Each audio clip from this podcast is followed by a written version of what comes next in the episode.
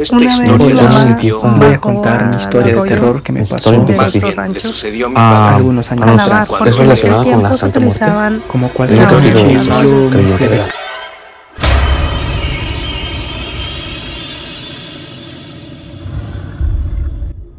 Buenas noches, bienvenido. En esta noche, en esta escalofriante noche. Pero, ¿cuál noche? No importa si es la noche de Halloween, en la que estás escuchando este especial, o es la noche de los fieles difuntos, la noche del 1 de noviembre para amanecer el día 2. No importa. Hoy te tengo escalofriantes historias que los oyentes de la voz de Satán han tenido a bien compartir conmigo y también contigo, con el fin de amenizar esta noche. Y también te recuerdo que desde ya. Puedes comenzar a votar en el 322 191 1089 porque la historia que más te impacte, la historia que más te guste, la ganadora, la que obtenga más votos, es la que se va a llevar cualquiera de mis servicios totalmente gratis, incluyendo talismanes y todavía más, incluyendo algún talismán que actualmente yo esté utilizando para hacer mis rituales. Uno de los talismanes del príncipe Lucifer también te lo puedes llevar. Solamente tenías que enviar tu historia grabada en MP3 donde nos narras qué fue lo que te sucedió, qué ha sido eh, algo escalofriante que tú hayas vivido y que nos quisieras compartir para esta noche de Halloween. Y sin más ni más, vamos a comenzar con la primera historia de esta noche. La Llorona es una leyenda muy popular. A cualquier estado de nuestro país, de México, a cualquier provincia de Centroamérica, a cualquier departamento, a cualquier lugar que vayas, hay una historia de la Llorona. Y Brenda Barraza nos envía desde Culiacán, Sinaloa, esta historia que te presento a continuación. Vamos a ver qué te parece.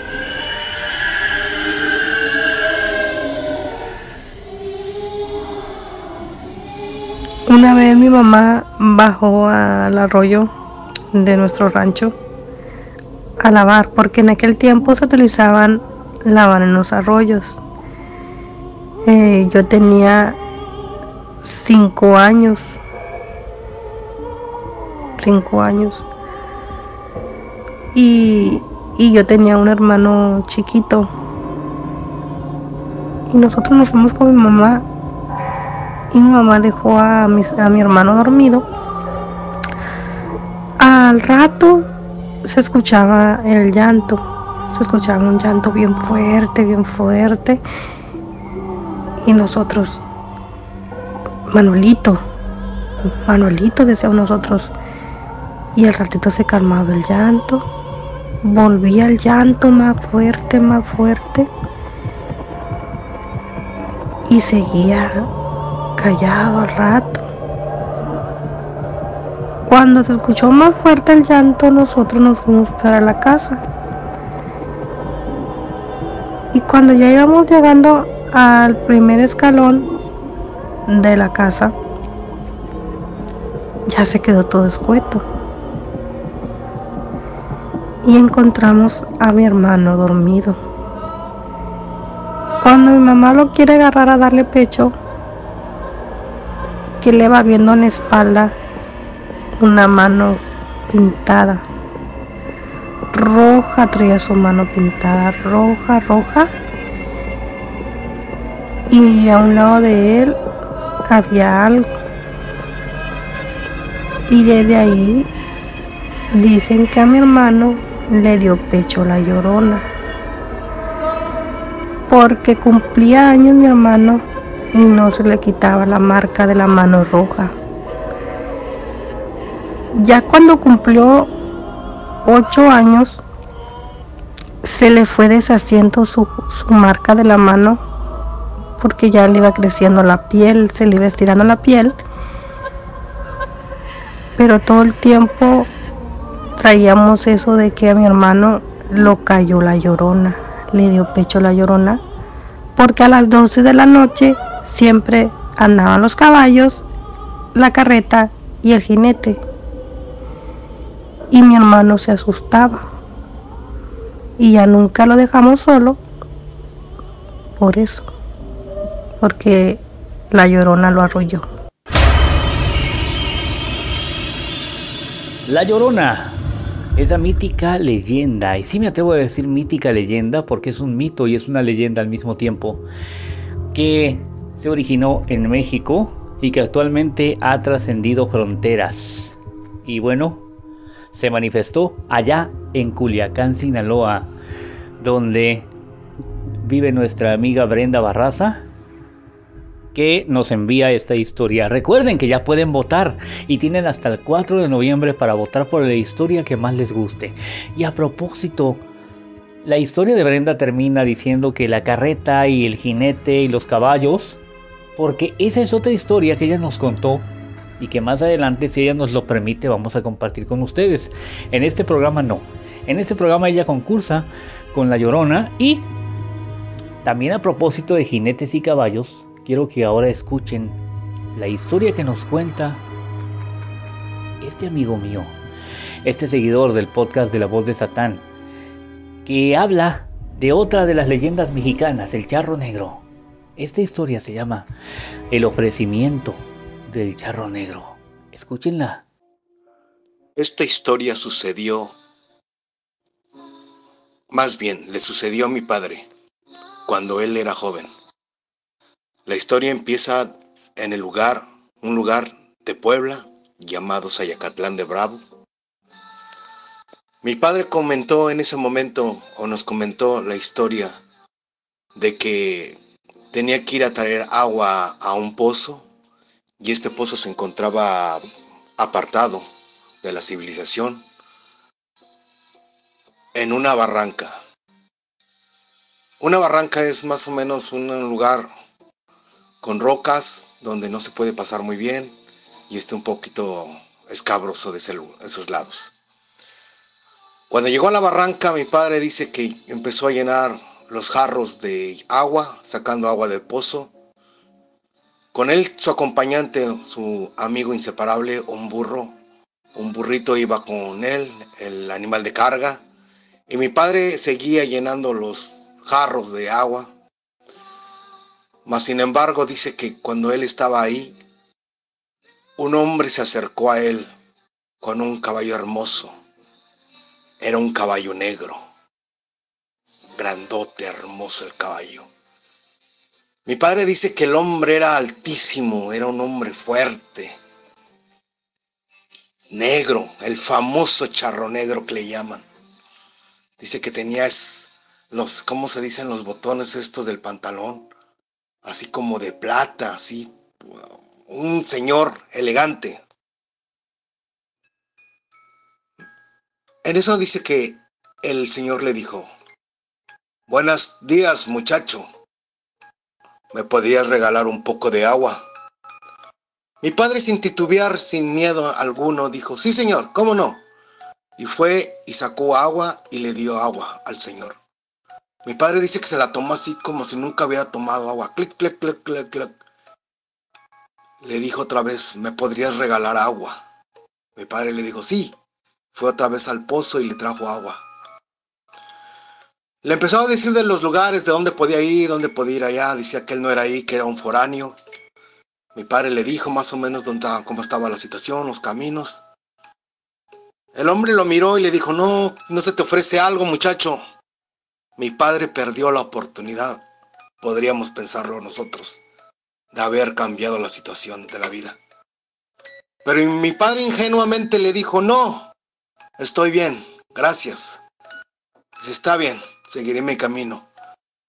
Dice que en vez de que el jinete o el charro se fuera por el lugar más, este, digamos, mejor, subió la barranca, el cerro y empezó el caballo se empezó a levantar y subir por esa, esa colina en picada.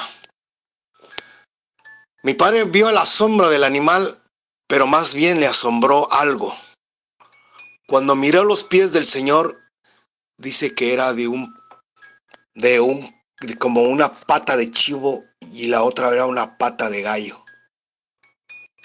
Mi padre se quedó asombrado al ver eso. Pero mi padre no era una persona de miedo, simplemente lo asombró aquella persona. Muchas gracias, yo soy Héctor y espero que les haya gustado esta historia. El ofrecimiento del charro negro. Acabamos de escuchar esta historia que también tiene más que escalofrío, tiene cierta tiene datos que a mí me, causan curiosidad de cómo a veces los entes se manifiestan, a veces los entes nos adoptan. Y bueno, eh, la siguiente historia que vamos a escuchar, no sin antes recordarte que ya puedes comenzar a votar. Tienes desde hoy hasta el 4 de noviembre para votar por la historia que más te guste y el ganador de la historia se va a ganar. El, el ganador se va a ganar, ¿qué tal? Eh? Bueno, el ganador de la historia, el ganador que tenga la mejor historia según ustedes, va a recibir cualquiera de mis servicios totalmente gratis, incluyendo aquí a los talismanes e incluyendo también un talismán que ya haya usado su amigo el príncipe Lucifer en algún ritual, un talismán probadísimo, ¿ok? Entonces ustedes pueden elegir, el ganador va a poder elegir qué servicio quiere que yo le haga de forma gratuita y por lo pronto por lo pronto vamos a escuchar esta historia que nos llega de Perú, que nos habla de un viaje astral en el que algo le sucedió a esta persona. Si ya comienzas a sentir escalofrío, si ya comienzas a sentir presencias extrañas en esta noche de Halloween, que no te sorprenda porque porque esta noche es la fiesta del diablo y hay que hacerle los honores. Con un buen tequila como el que me estoy tomando, que es un 7 leguas, elaborado en si no me equivoco, es en Atotonilco, Jalisco. 100% mexicano. Al que permíteme darle un traguito. Mm, mm. Ay, qué bonito. Este sí regaña, este sí raspa. Pero bueno, les decía, vamos a escuchar la historia de lo que sucedió, de la persecución que vivió este amigo que nos, que nos manda su historia desde Perú, en un viaje astral, una persecución demoníaca que no te puedes perder. ¿La escuchamos? Adelante. Hola, voy a contar mi historia de terror que me pasó algunos años atrás. Como cualquier noche yo me fui a descansar y no sé qué hora era, pero recuerdo que estaba como como levitando, como flotando, pero no sentía mi cuerpo. Y entonces solo por un momento observé alrededor mío y parecía estar en mi cuarto. Las cortinas, ¿no? Medio un color azul recuerdo que vi.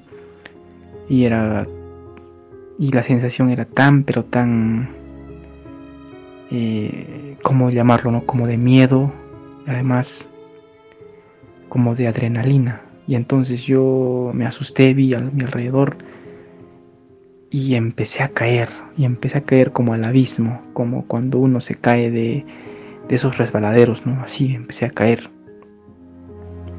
Y me hundí como al suelo. Y entonces, al día siguiente yo investigué, ¿no? Y entré al internet y busqué, me pasó esto, estuve como flotando. Y lo primero que me salió este, fueron viajes astrales.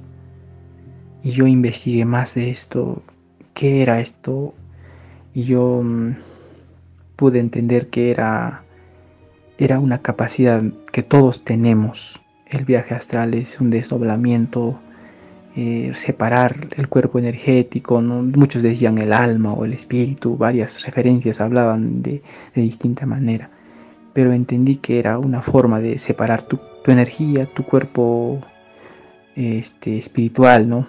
o el alma, o también algún otro cuerpo que no lo sé específico, o también llamado cuerpo astral, separarlo del cuerpo y poder visitar varios lugares, ¿no? Incluso desde tu casa poder ir al mercado o a la plaza, a distintos lugares o incluso poder eh, encontrarte con otras personas que están en ese plano y también encontrar a espíritus o entes o, o muchas cosas, incluso ovnis se decía.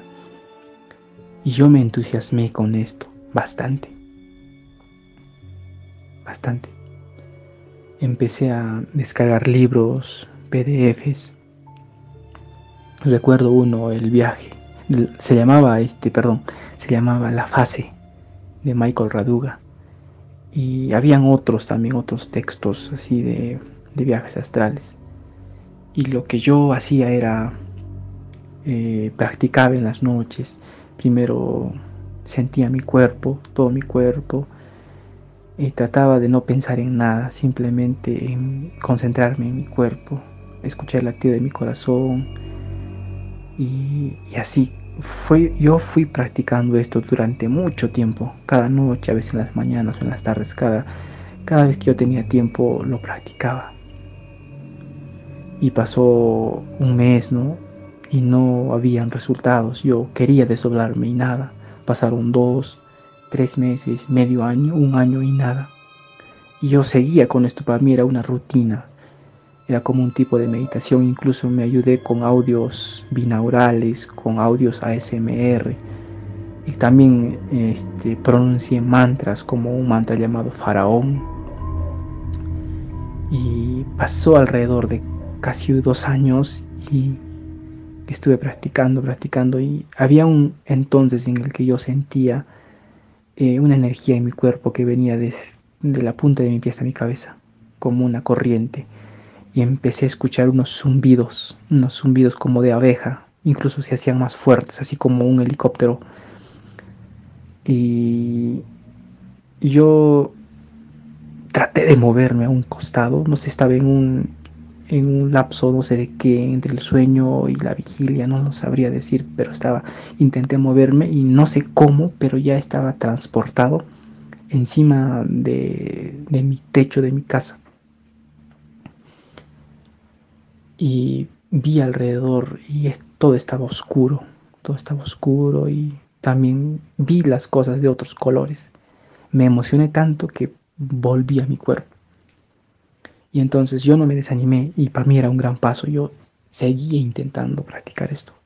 Seguía intentando practicar esto. Y pasaron alrededor de dos semanas y volví a salir. Y recuerdo que todo el cielo estaba azul. No sé si si era real lo que estaba viendo o era ficticio, pero veía mi ciudad. Yo soy de, Perú eh, y yo veía acá en mi natal tierra, Puno, yo veía todo lo que este los, los vehículos que pasaban, yo lo veía desde arriba y era consciente de lo que estaba viendo. Era consciente y me gustó bastante me gustó bastante y salía sin miedo. Era como, era como si estuviera viviendo otra vida de noche. Y seguía practicando y tuve más salidas al, a ese plano astral, ¿no? Que, que, lo llaman así. Estuve saliendo muchas veces. Y en, y en una de mis salidas recuerdo que me levanté de cama me levanté de cama, pero ya sabía que estaba en el plano astral porque la sensación es diferente. Y salí, estaba todo igual, este, la ciudad, pero intenté, o sea, yo tenía clases, yo era consciente de que tenía clases a las 7 de la mañana y eso no sé a qué hora era, pero me había, me había recordado que tenía clases y quise volver a mi cuerpo pero intenté dormirme o no sé, o sea, despertar, porque yo podía tener esa facilidad de ordenarle a mi cuerpo simplemente despertar o volver, ¿no? Y yo despertaba, pero esa vez no podía. Yo quería, yo pensaba que ya estaba despierto, ¿no? O sea, en el plano físico, destapé este, la cama y seguía, seguía estando seguía estando en el, en el mundo de los sueños. Y pasó así muchas veces, era como un era, era como un ciclo, despertaba y seguía estando ahí, seguía traspasando las paredes, me asustaba y despertaba otra vez y seguía estando en el mismo lugar en mi cuarto. Y así, no sé por cuántas veces, creo que fueron como 50 veces para no exagerar, y seguía estando en el mismo lugar. Y entonces yo había pensado que yo sentía que estaba atrapado, sentía que estaba, que me iba a quedar ahí por siempre, o sea, que había muerto incluso.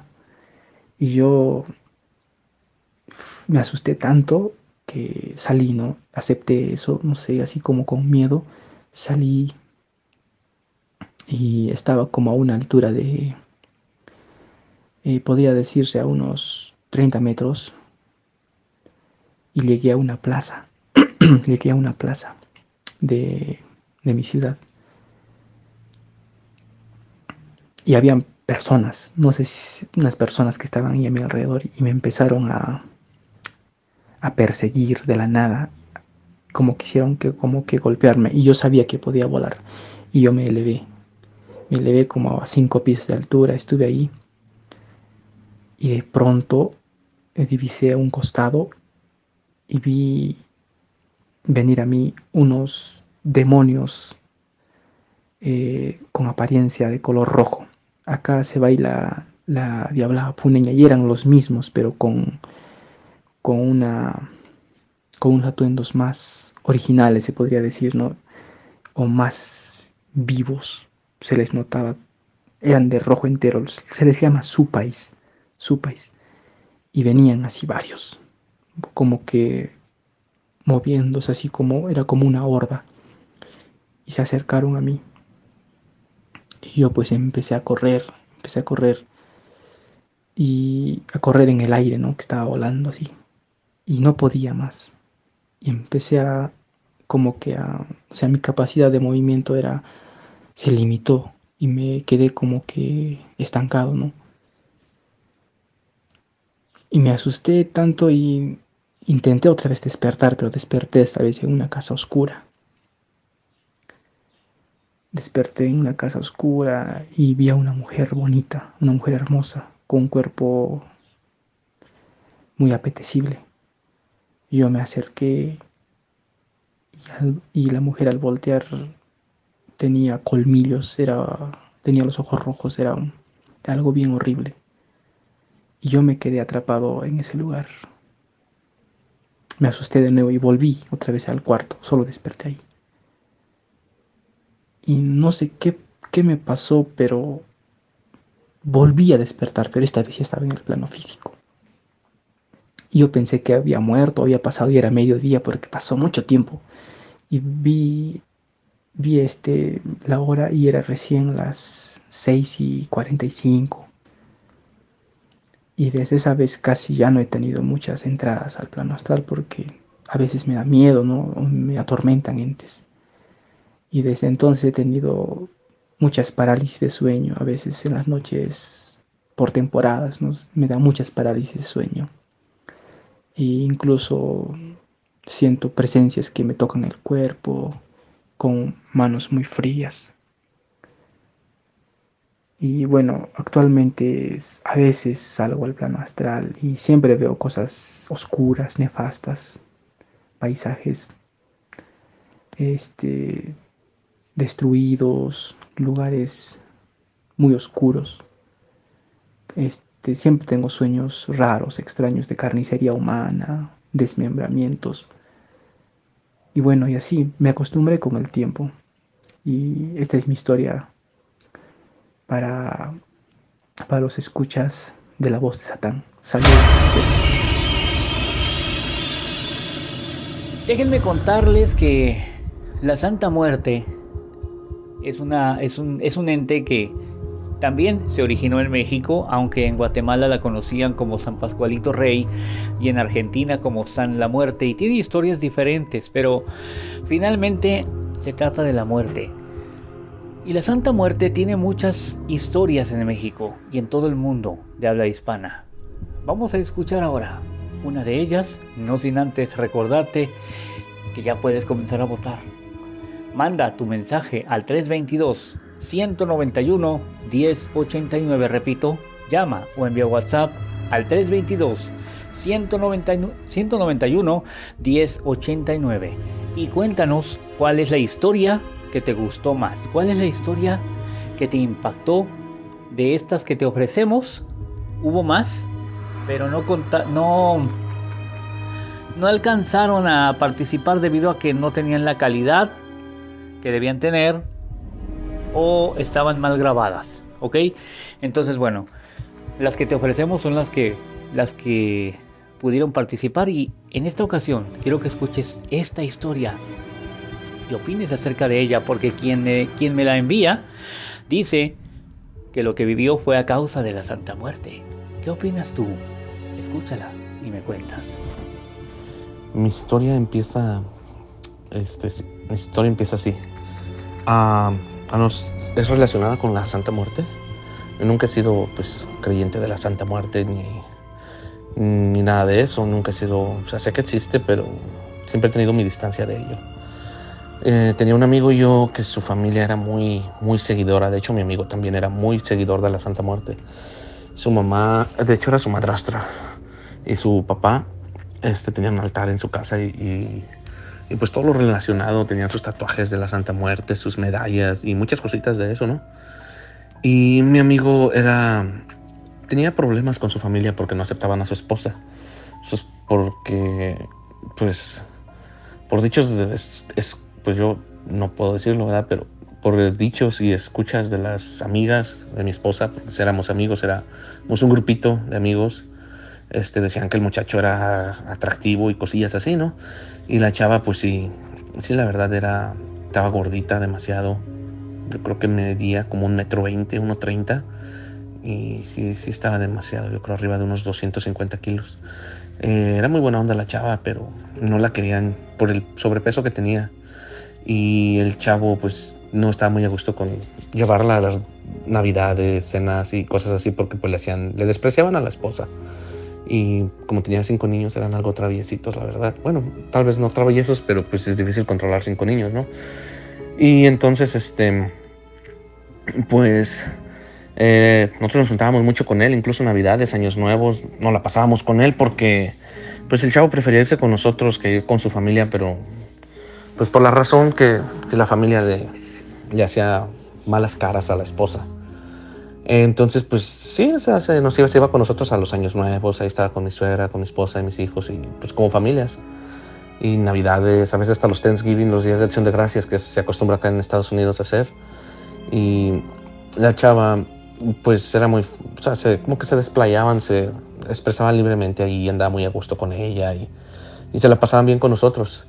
Entonces, el chavo también era muy seguidor de la Santa Muerte, hasta que un día hubo una fiesta donde ya habíamos tenido una fiesta un año antes, que era el cumpleaños de mi suegra, pero como tenían cinco niños y eran muy imperactivos. Y, este, hicieron un relajo, la hacíamos la fiesta en un salón de, de Zumba, donde mi suegra rentaba el salón, ella vendía malteadas de Herbalife y mi concuña daba clases de Zumba. Entonces, este, los cumpleaños de mi suegra hacíamos sus fiestas ahí. Y un año antes este, los niños habían echado todo el sobras del pastel en la pista donde bailaba la gente pues mi suegra nos le caía muy bien el chavo porque era muy buena onda, eran muy muy buena onda, muy buenos amigos, pero nos pidió la suegra que le dijéramos que la fiesta era sin niños, porque pues sí los niños eran otra historia. Y en realidad pues sí sí era más fiesta de adultos porque llevaban pues un cómico, llevaban sí, o sea, un un cómico que se ponía a bailar y, hacía show y todo eso, ¿no? Entonces era tipo para adultos. Y ese día, pues éramos muy mugre. Yo con ese amigo teníamos cuatro o cinco años que nos juntábamos, nos íbamos a las lagunas, nos íbamos a todos lados juntos, andábamos para todas partes. Cada ocho días era la junta de sin falta, cada ocho días. Y resulta que esa segunda fiesta, que fue donde sucedió todo, estaba yo hablando con él. Él me comentaba que le había prometido, porque lo agarró la policía, de hecho, parte fue, pues no mi culpa, ¿verdad? Pero me pidió una, una arma prestada, no sé para qué. Este, pues vivía en un barrio peligroso y, yo pues tontamente se la presté y la policía lo agarró, pero según él cuando lo agarró traía la pistola metida pues en la cintura, ¿no? En la parte de enfrente. y dice que le pidió a la Santa Muerte que no le encontrara la pistola, que le dijo, Santita, Santita, si no me encuentro la pistola, este, me voy a tatuar, te voy a poner, ya tenía varios tatuajes, pero le había prometido creo que un tatuaje grande en la espalda. Y nunca se lo cumplió. Entonces Chavo me dice que el día de la fiesta que estaba soñando que el diablo venía por él. El diablo venía y le decía, ¿sabes qué? Ya es tu hora. Este, no cumpliste lo que prometiste. Y yo tenía un amigo también que era tatuador me dijo, ¿sabes qué onda? Dice, este, háblale a tu amigo y dile que si me puede hacer el tatuaje mañana porque siento que ya viene por mí, ya la siento aquí, me dijo. Y, y este, sí me la quiero tatuar, decía. Entonces yo le dije, pues sí, no, no hay problema. Para esto un muchacho se paró y no entendió pues el show. Había una señora que estaba de muy buen ver, con muy buen cuerpo, ya grande de edad, pero con muy buen cuerpo, bailando con una falda muy corta y pues exhibiéndose allí. Y este señor como que se le fue la onda, se le ocurre acercarse a la señora y meterle mano en la falda. Entonces, pues la señora era de Monterrey, era de esas señoras que de su juventud había sido, creo, chola o, o había estado en pandillas, algo así. Y peleaba como hombre, vaya que peleaba muy bien. Se agarró a los golpes con un señor. Entonces el señor, pues yo lo conocía, era el novio de mi suegra. Un novio reciente, tenía poco con la suegra, unos dos años, tal vez un año, tres años, algo así, porque la suegra es viuda. Y yo, pues, por parentesco, aunque sea lejano, pues yo lo agarré y le dije, ¿sabes qué? Vámonos. Y, le quité porque pues ya la gente, los hombres que estaban ahí, se le habían echado encima los golpes. O sea, ya, ya lo empezaban a golpear entre todos. Y le digo, ¿sabes qué? Mejor vete porque pues te van a dar una que no te vas a olvidar toda tu vida de la golpiza, ¿no? Entonces el chavo se va para afuera, bueno, yo lo saco para afuera y mi amigo, como éramos uña y mugre, este, sale para ver que yo esté bien, ¿verdad? Que, no me vaya a pasar nada, porque pues yo solo salí con el otro y lo saqué, lo aventé a su carro, le digo, ¿sabes qué? Vete, le digo, porque pues aquí no, no te va a ir muy bien si regresas. Estás golpeando a una mujer, o sea, estás de acuerdo que está mal. Y el muchacho como que agachó la cabeza y me dijo, no, sí. Entonces cuando yo salgo para afuera, este, digo, perdón, cuando estoy afuera con él, hablando de eso, el muchacho se sube a su camioneta, yo ya me doy la vuelta y sale mi amigo y mi amigo me dice, ¿qué onda? ¿Qué pasó? Con las manos, o sea, me hace señal que si todo bien. Y el otro pensó que él estaba buscando pleito con esa famosa señal de, qué pasó, qué quieres, o no sé, no, no, sé mucho de eso, pero es una señal como de buscar pleito. Pero no era de buscar pleito, era mi amigo que me estaba preguntando si todo estaba bien. Y el otro lo tomó a mal, le aventó el carro encima y mató a mi amigo. Después de eso, este, la familia de él decía que nosotros habíamos estado de acuerdo en matarlo para que su esposa se quedara, no sé si con herencia con los hijos, no sé, porque en realidad el muchacho pues no tenía dinero. Pero nosotros pues nos iba muy bien, a mí me ha ido muy bien siempre, afortunadamente. De hecho en aquel tiempo pues yo tenía mis dos motos de agua, una moto de carreras, una moto de tierra, dos carros y una camioneta. Y a me dijeron que se iba a atestiguar en el juicio porque la persona esta lo agarraron. Entonces cuando la familia de él se entera que quien mató a su hijo era el suegro, prácticamente mío, bueno, no suegro directo, pero el suegrastro, no sé cómo se le diga, el suegro postizo, el suegro del momento, como se le sea, que se diga, la familia tenemos un pequeño problema con ellos. Empiezan a hablar y a decir que yo estaba de acuerdo en que lo mataran que yo y que, que a la mejor, que porque queríamos que la, no sé, que el seguro y, ya sabe, cosas triviales que pensaban que a lo mejor íbamos a sacar dinero, no sé. Y de un día para acá yo empiezo a soñar la Santa Muerte mucho. Y yo no soy creyente de ella, o sea, yo como sé que existe y todo, pero nunca le he pedido, nunca he tenido nada de ella, o sea, bueno, que yo sepa directamente, nunca le he pedido nada. Entonces, este, yo sé que existe y, y la respeto mucho pero nos empiezo a soñar yo que llegué, mi esposa se empieza a enfermar y no le encontraban, no le encontraban qué tenía, no sabían qué tenía. Entonces, este, pues, no, mm, hospitales, hospitales, transfusiones de sangre. Mi esposa es alta, mide como unos 74, unos 75. Digamos, no muy alta, pero para la medida de una mujer, pues sí, sí alta. Este, de hecho, es un poquito más alta que yo, como 3 centímetros, 4. Y empieza a perder peso. Ella normalmente pesaba, en, no sé en kilos, pero en libras eran como 150, 160. Y era su peso ideal, creo que está entre los 140 y 160, algo así, no estoy seguro. Pero no estaba ni muy pasada ni muy bajo. Y empieza, para ella se le empieza a venir pérdida de peso, anemia y bastantes problemas. Y yo soñaba la Santa Muerte hasta que un día la vi. Ese día la vi en el cuarto. Miré cuando estaba. Primero la miré afuera. La miré con su capucha negra y su como, como cuchillito ese que trae. Y luego, como a los dos o tres días la volví a ver, pero ya la vi dentro del cuarto y la vi en la recámara, en la cabecera de ella. Después yo tenía una, una exnovia que su tío era. Pues sí, conocía las, la magia y todo eso. De hecho, en el pueblo de Guanajuato donde estamos es era demasiado famoso, el señor ya murió, demasiado famoso en el pueblo. Decían que era de los brujos mayores de ahí, del Bajío. Y este, el señor, yo hablo con él, le digo, ¿sabe qué? Pues mira, tengo unos problemillas, mi esposa está enferma. No le conté mucho porque muchas veces pues este, les cuenta uno y de ahí se basan. Entonces yo nada más le digo, mi esposa está enferma, se me pone mala y cositas así. Y él me dijo que te voy a leer las cartas, ya me dijo que no estaban haciendo brujería con la Santa Muerte. Dijo, yo te voy a limpiar, dice, porque si se te va a poner feo todo, dice, vienen las cosas muy feas.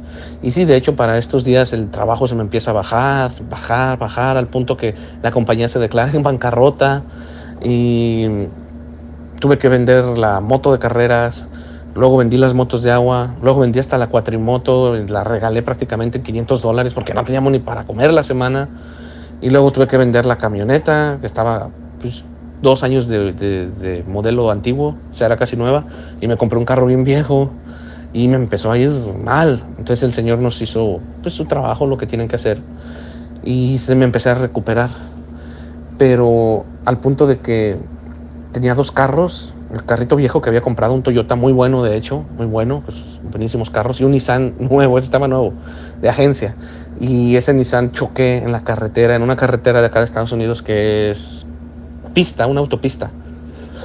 Entonces, para quien conoce las autopistas acá, esa autopista tiene muro y luego tiene malla, o sea, no hay posibilidad de que un animal cruce, porque la malla sí está alrededor de 3 metros de altura y el muro por lo menos el metro, cerca del metro. Entonces, este, en la carretera veníamos un 4 de julio y no, irónicamente fuimos a ver los fuegos artificiales que son comunes acá para esa fecha. Y nos encontramos a la mamá del muchacho, bueno, a la madrastra, y a unas hermanas, hermanas, hermanas, este, viendo los fuegos artificiales en una montaña en, cerca de la ciudad donde estamos. Cuando los miramos, volteamos, vimos que se nos quedaron viendo bien feo y no sé qué, algo dijeron. Entonces nos, nos empezamos a sentir incómodos y decidimos irnos. Al momento de irnos, este, en el camino se nos atraviesa un animal yo iba como unas 130, 140 kilómetros por hora. Iba confiado porque era un carro nuevo y un, un, Nissan Altima muy estable, muy cómodo. Cuando a media carretera se me atraviesa, había, había tráfico, había bastantes carros, se me atraviesa un animal. Mm, mi esposa dice que miró como un chivo cuernudo. Yo miré, la verdad, yo miré como un perro, un fresh pool blanco chiquito. Y el perro le pegó al carro enfrente, pues bueno, yo le pegué al perro más bien con el carro el golpe nos destruyó todo el frente del carro, el radiador, el condensador, el alternador y le llegó a pegar al motor y craqueó el motor, o sea, lo, le hizo una fisura. Se me descompuso el carro, el motor ya no servía. Y luego de eso teníamos pues el Toyota, era el carro que teníamos. Como a la semana se me desviela el carro, venía manejando normal, yo le checaba su aceite, le checaba su agua porque sabía que era un carro. Esto pasó en el 2013, 2012 ese carro era pues, como 2000, no me acuerdo, 4 2003. O sea, sí, ya tenía 10 años, pero era un Toyota. Y se me fregó. Entonces tuve que pedir carro prestado al punto de que estábamos ya sin carro después de tener 3, 4 coches, motos de agua, motos de carreras, de todo. Nos quedamos absolutamente sin nada. Tuve que andar pidiendo carro prestado. Hasta que pues hablé con este señor y, y me hizo pues una limpia, no sé qué fue lo que hizo y nos empezamos a levantar poco a poco, poco a poco, pero nos costó. Y, bueno, esa es mi historia. Este, pues sí, prácticamente con, con eso de la Santa Muerte. Y bien, estas cuatro historias fueron las que participaron finalmente en el programa. Te repito que ya puedes comenzar a votar 322-191-1089. Llama o envía WhatsApp 322-191 1089. Yo sigo tomando mi tequila, pero es momento de despedir este programa especial y dejarte dejarte solo con tus propios demonios en esta noche de Halloween o si nos estás escuchando en la noche de difuntos. Bueno, pues dejarte solo con las ánimas que te acompañen, que te den todo el escalofrío y todo el terror posible. Mientras tanto, me retiro a hacer mis propios rituales, a hacer mi propia celebración, a tener mi propia comunión con Satanás Lucifer, con la Santa Muerte. Y nos escuchamos en un siguiente episodio de La Voz de Satán. Hasta entonces, que tengas una escalofriante noche, ya sea de Halloween o de difuntos.